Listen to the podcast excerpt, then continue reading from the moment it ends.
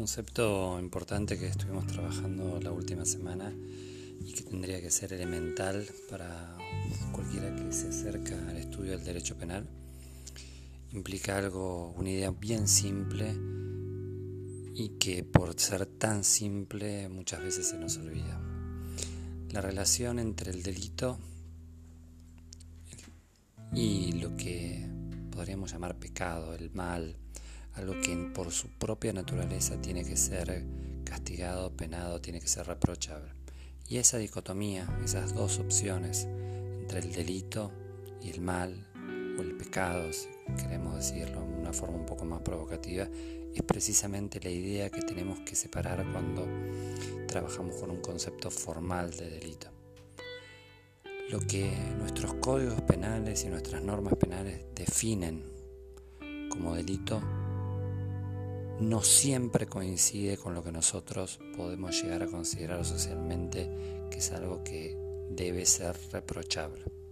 Y por el contrario, no todo lo que está en el Código Penal es algo que necesariamente tengamos que acordar precisamente con que es algo que tiene que ser reprochado. No existe una perfecta coincidencia entre el mal y el delito. Por el contrario, cada Estado decide en una forma relativamente arbitraria, y ese relativamente lo vamos a poner entre, entre comillas y vamos a, seguramente durante todo el curso a determinar que esa relatividad no es